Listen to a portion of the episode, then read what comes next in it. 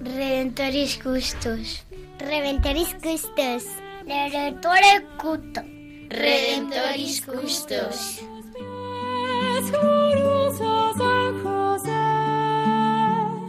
Escucha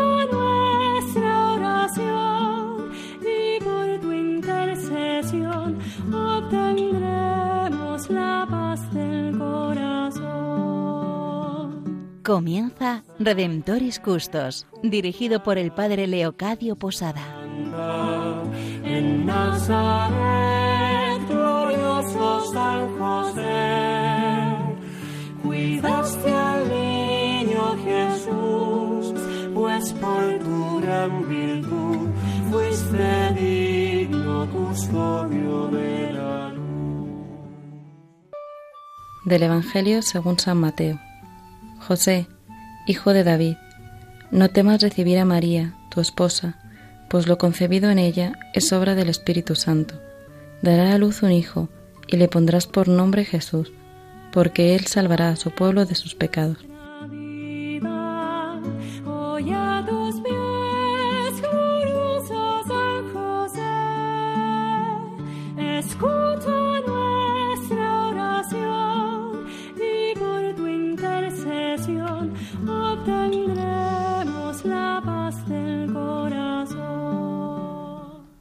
Desde Redentoris Custos saludamos a todos aquellos radioyentes que están con nosotros en estos momentos con el deseo de estar un rato con la Sagrada Familia, con San José, con Jesús y con María. Imposible separarles a los tres.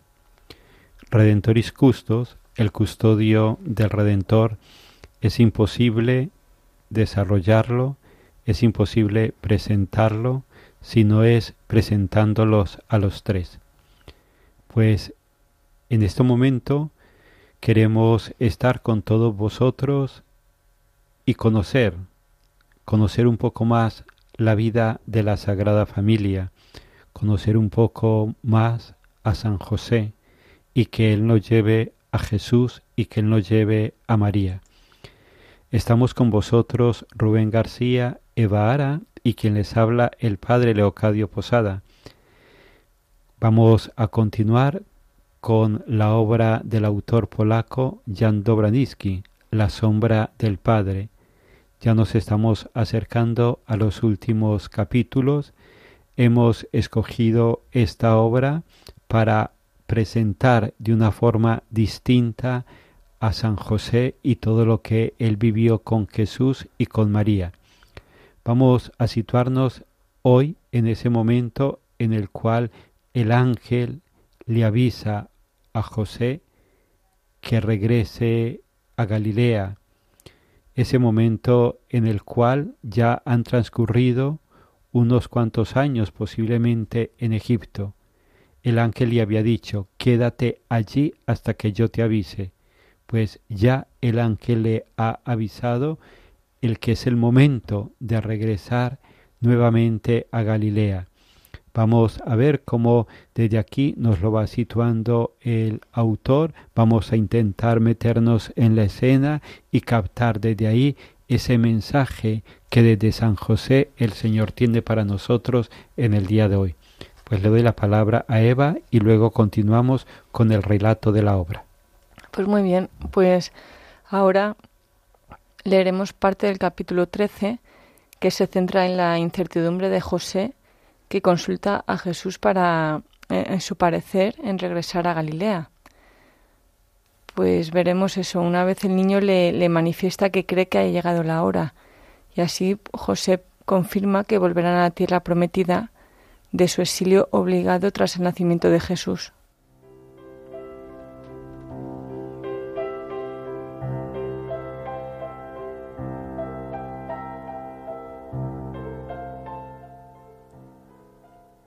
Gracias al Altísimo te ha salvado. Emprendió de nuevo. Pero los peligros pueden reaparecer. de todos modos habrá que regresar. No obstante, no sé si el tiempo ha llegado todavía. De nuevo volvió a reinar el silencio. Puesto que me has mandado pensarlo, Abba, empezó a decir el muchacho. Permíteme que te diga lo que pienso. Considero que el tiempo del regreso ha llegado. Está escrito en el libro del profeta. Llamé a mi hijo de Egipto. El profeta habla de Israel. Ahora habla de mí. Me llama. Se sobresaltó. Miró acongojado la cara del muchacho. Buscaba con la mirada si se había producido algún cambio. Le parecía la misma, la que conocía, serena, sosegada, adolescente. Y sin embargo tenía la sensación de haber visto en la mirada de Jesús una luz extraña, desconocida. Inclinó la cabeza. En este caso, dijo, volveremos.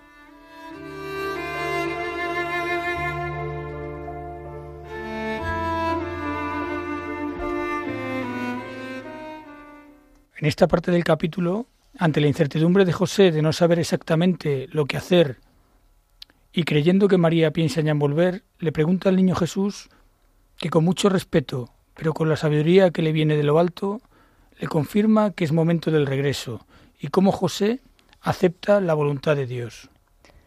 Sí, Rubén. Qué bonitos diálogos se dan en el libro con esas posibles conversaciones dentro de la Sagrada Familia nos ayudan a visualizar, aunque sean propias de la ficción, nos ayudan a ver esa relación de amor y respeto que se profesaban Jesús, María y José, y cómo este último consulta a Jesús su parecer respecto a una decisión decisiva para el futuro de la familia.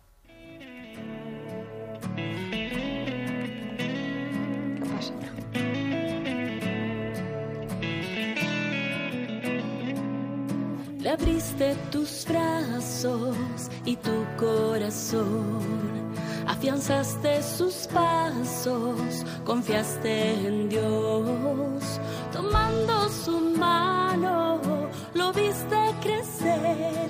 Fuiste su padre del alma, oh buen San José. Fuiste su padre del alma, oh buen San José.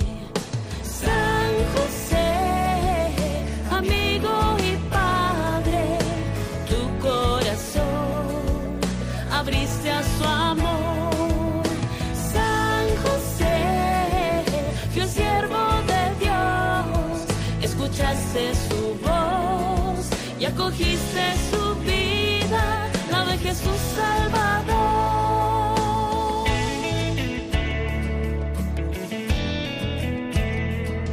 Le enseñaste a creer en una madera tantas maravillas y el sustento ganar.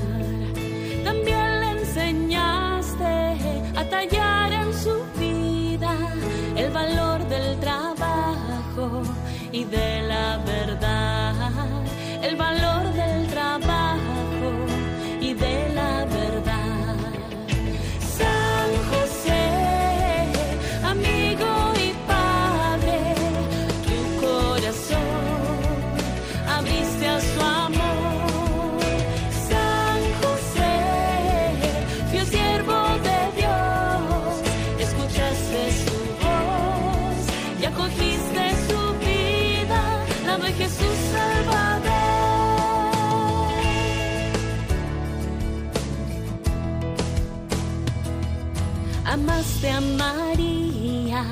compañero ejemplar. Sembraste en silencio, cultivaste humildad.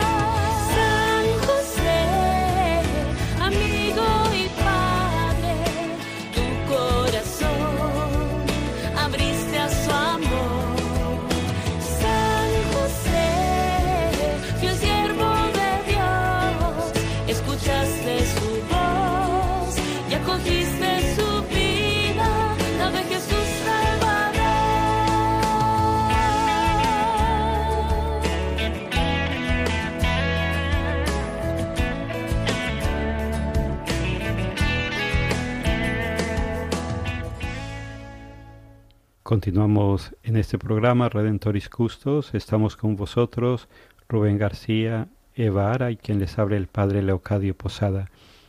Escuchamos este relato tan sencillo en la primera parte del programa donde se da ese discernimiento en la Sagrada Familia de regresar a Galilea.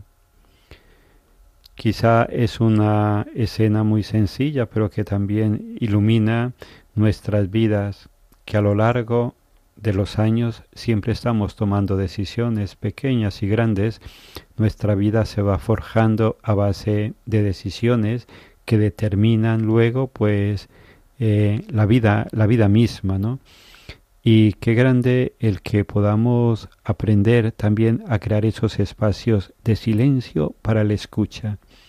A veces uno cree tener muy claro lo que tiene que hacer el cómo hacerlo el momento de hacerlo y seguramente si uno da espacio a la escucha, espacio para escuchar a Jesús, para escuchar a María, para escuchar a José, puede ser que muchas opciones o muchas decisiones tomen otro rumbo. A veces llevan el rumbo de nuestras prisas, el rumbo de nuestra falta de oración, el rumbo a veces de nuestro orgullo herido, el rumbo de nuestro quererlo controlar todo.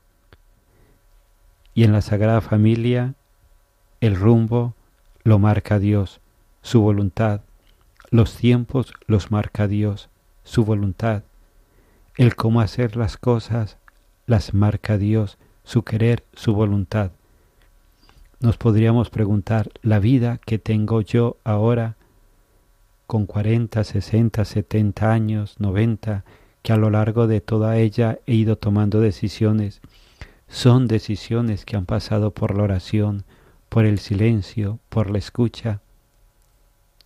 O son decisiones que sencillamente he tomado yo. ¿Cuántas veces hemos dicho, Señor, que se haga tu voluntad? ¿Cuántas veces en el Padre nuestro hemos hecho esta petición, que se haga tu voluntad, así en la tierra como en el cielo? pero damos tiempo, hacemos silencio, discernimos cuál es esa voluntad.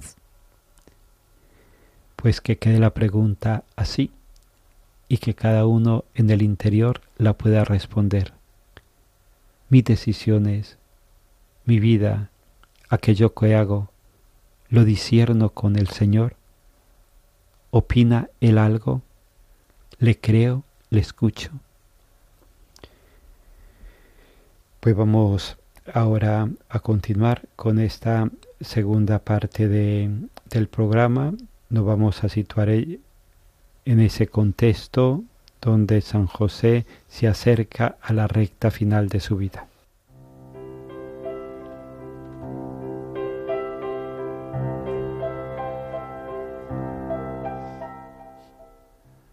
Mientras volvía, después de la charla con el jefe de la sinagoga, José se sintió repentinamente enfermo. Ya desde esa misma mañana le molestaba una extraña debilidad. Apenas tuvo fuerzas para subir hasta la casa. María le ayudó a acostarse y empezó a cuidarle con cariño. Los dolores y el sofoco tardaron varios días en desaparecer. Se sentía muy débil. Ni soñando podía pensar en volver a su taller. Venía la gente para recoger los objetos que habían encargado y José se disculpaba explicándoles con voz débil por qué no había cumplido con el plazo estipulado. Estaba tan acostumbrado a terminar puntualmente todos los encargos que el incumplimiento le producía una dolorosa humillación. Durante toda su vida había sido fiel a cada una de sus promesas, tanto en los asuntos pequeños como en los grandes, y con cada persona. Con esta seriedad se ganaba a todo el mundo en cualquier parte donde estuviera. Jesús podía realizar algunos trabajos más sencillos. Desde su lecho, José observaba con atención al muchacho, inclinado sobre el banco. Sabía mucho, por cierto, Era mañoso, le gustaba trabajar con madera, pero tardaría, no era más que un muchacho. José se hacía preguntas. Dentro de un año recibiría la madurez religiosa, pero ¿cuánto le falta aún para estar totalmente maduro para la vida? ¿Qué ocurrirá si me quedo sin fuerzas antes de que se pueda mantener a sí mismo y a su madre? ¿Qué ocurrirá con ellos si me muero? El pensar en la muerte se le presentó de improviso. No era viejo, hasta entonces nunca estuvo enfermo. Los miembros de la estirpe de David generalmente vivían mucho tiempo. ¿Seré yo como Moisés? Se le planteó inesperadamente a José. Que tras sacar a Israel de Egipto tenía que morir en el mismo umbral de la tierra prometida. ¿Significa esto que no he cumplido con la tarea que me ha sido encomendada? Estaba echado con la cara hundida en el lecho, abrumado por el peso de estos pensamientos, cuando oyó encima de su cabeza la voz de María. José, te he traído caldo de pollo. Tienes que beber para reponerte. Esta enfermedad te ha dejado completamente sin fuerzas. Se sobresaltó, levantó la cabeza. Sus ojos encontraron los de María. Tuvo que haber notado ansiedad y tensión en su mirada. Me parece, dijo él, que he cumplido mal el papel que me encomendó el Altísimo y por esta razón me ha dejado sin fuerzas. ¿Por qué tratas de adivinar sus designios? Se sentó María a su lado sobre el lecho. Él tiene su manera propia de hablar al hombre. Tal vez, al mandar una debilidad, quiere precisamente que el hombre saque fuerzas de flaqueza. Bebe lo que te he traído y rechaza estos pensamientos innecesarios. Pero, María. Recházalos, te lo digo. Hacía tiempo que no oía tanta determinación en su voz. Sé quién te los envía, lo intuyo. Oh José, sabes muy bien que los peligros no se han alejado. Necesitamos fuerzas para afrontarlos. Tú las tienes. Las tenemos los dos, pero solo las que Él nos quiere dar. Unas veces apoya a uno y otras al otro. Y creo que cuando nos apoyamos mutuamente, entonces Él se mete imperceptiblemente entre nosotros y ayuda al más débil a través del más fuerte. Quiere que todo se haga por el hombre. Bebe, por favor. Le pasó el cuenco. ¿Qué te hace creer que has cumplido mal con tu papel? Me faltan tantas cosas por enseñarle. Le has enseñado mucho. ¿Qué más podemos darle nosotros, gente sencilla? Nuestra obligación es servirle y cuando haga falta, entregarlo todo por él. Quizás sea más importante preguntarnos, ¿hemos aprendido nosotros bastante de él? ¿Cómo se te ha ocurrido eso? Le miro y me parece que él nos enseña más a nosotros con su vida que nosotros le enseñamos a él. Nosotros estamos preguntando siempre. Él no pregunta.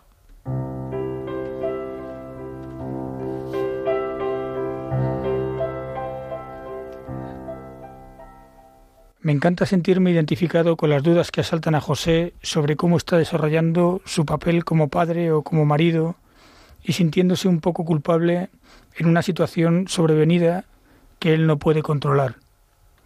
En este caso es su enfermedad. Pero ¿cuántas veces un padre no sabe cómo actuar ante una situación que no depende de él? También creo que es muy bonito ver a María, verla como esposa y ayuda adecuada de José en un mal momento le conforta, le tranquiliza y le dice a José que ambos se apoyan mutuamente y siempre con la ayuda de Dios. Ya hemos oído a lo largo de estos programas diferentes escenas en las que José y María se enfrentan a difíciles momentos en el que pues hace falta tomar decisiones y cómo María sabe sentirse protegida por Dios y que lo importante es el niño, mientras el autor hace imaginarnos a un San José con las dudas propias de un padre cuya misión principal, em, pues que le ha dado el mismo Dios, es proteger, custodiar a María y al niño. Como al sentirse enfermo, eh, vemos cómo le hace pensar que no ha cumplido su misión por tener todavía cosas que enseñarle a Jesús. Y también vemos cómo María le dice que quizá han sido ellos los que no han aprendido lo suficiente de Jesús y que el niño no se hace tantas preguntas como ellos.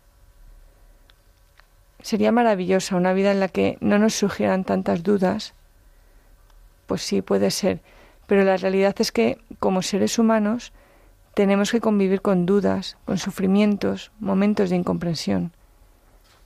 Dios es siempre sorprendente, más allá de nuestra comprensión. Me encanta la frase de que Dios se parte de risa con nuestros planes, porque lo que creemos que es bueno para nosotros, sin duda Dios lo ve con otros ojos. Sí, Eva.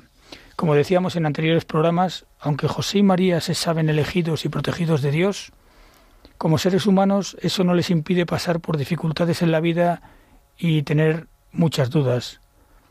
Me gusta ver que como matrimonio son capaces de dialogar y comprenderse. Volvemos a ver en estas lecturas a la Sagrada Familia humanizada y que las tres personas más importantes de la historia aparecen débiles en su naturaleza. Pues desde aquí vamos a ir concluyendo este programa.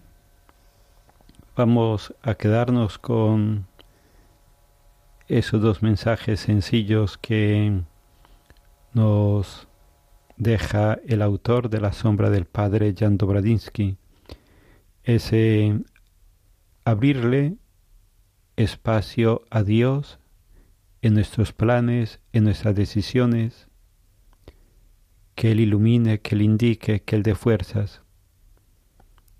Vamos también a pedirle a Jesús, a María y a San José esa capacidad también de abandonarnos con sencillez en las manos misericordiosas del Señor. ¿A cuánto de nosotros no nos ha asaltado esa pregunta que el autor ponía en el corazón de San José? ¿He cumplido mi misión? ¿Le he desarrollado bien? Puede ser que en estos momentos estemos ya maduros, ancianos o enfermos, y que puede ser que hasta cierto punto haya como una sensación como de frustración y de fracaso. Mis hijos no tienen fe, o el matrimonio de esta persona tan querida se ha roto, o los mismos problemas en la convivencia familiar. A veces las personas a los sacerdotes nos hacen estas preguntas. ¿Qué he hecho mal? ¿Qué he hecho mal? Para que los frutos sean estos. Es eh, bueno, pues hacernos la pregunta, ¿no? Pero que sobre todo no quede la intranquilidad, la zozobra, la angustia, el desánimo. Le decía la Virgen a San José, intuyo quién te está poniendo estos pensamientos en la mente, lo intuyo. Dice la palabra de Dios que el diablo como león rugiente ronda buscando a quien devorar.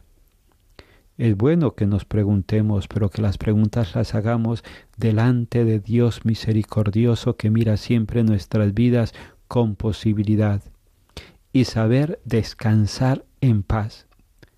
Soy yo quien tengo que decir si todo lo hice bien o todo lo hice mal?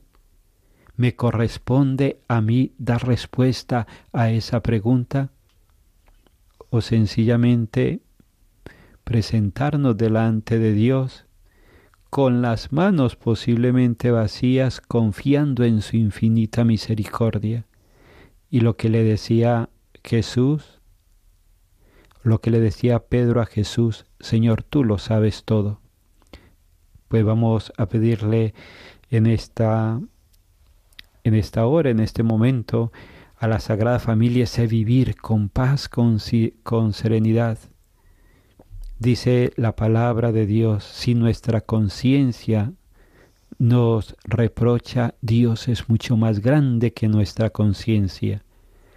Pues a Él le pedimos esta gracia por intercesión de la Virgen, de San José, de, de Jesús, de la Sagrada Familia, la gracia de discernir con ellos y que la última palabra en nuestras vidas siempre la tenga la misericordia infinita de Dios.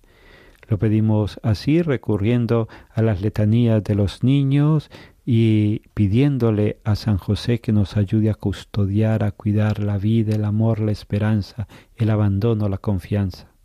Terror de los demonios. Ruega por nosotros. Protector de la Santa Iglesia. Ruega por nosotros. José Valentísimo. Ruega por nosotros. José Fidelísimo. Ruega por nosotros. Tacote. Ruega por nosotros.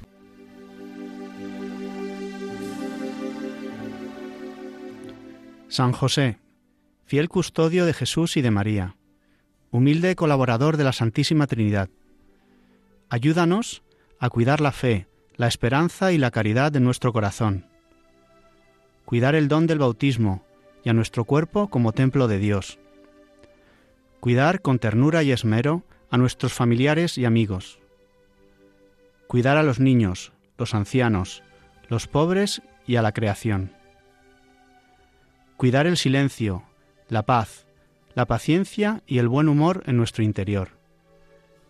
Cuidar el estudio y el trabajo como dones de Dios.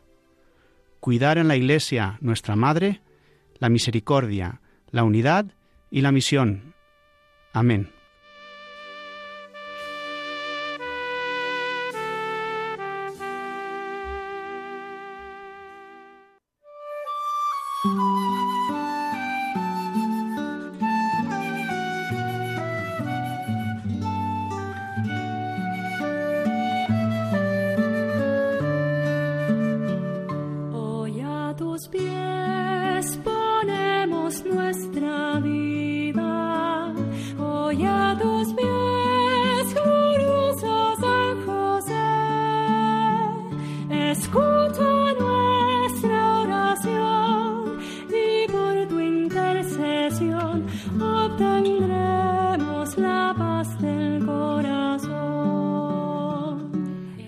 Finaliza en Radio María Redemptoris Custos con el Padre Leocadio Posada. En Nazaret, glorioso San José, cuidaste al niño Jesús, pues por tu gran virtud fuiste digno custodio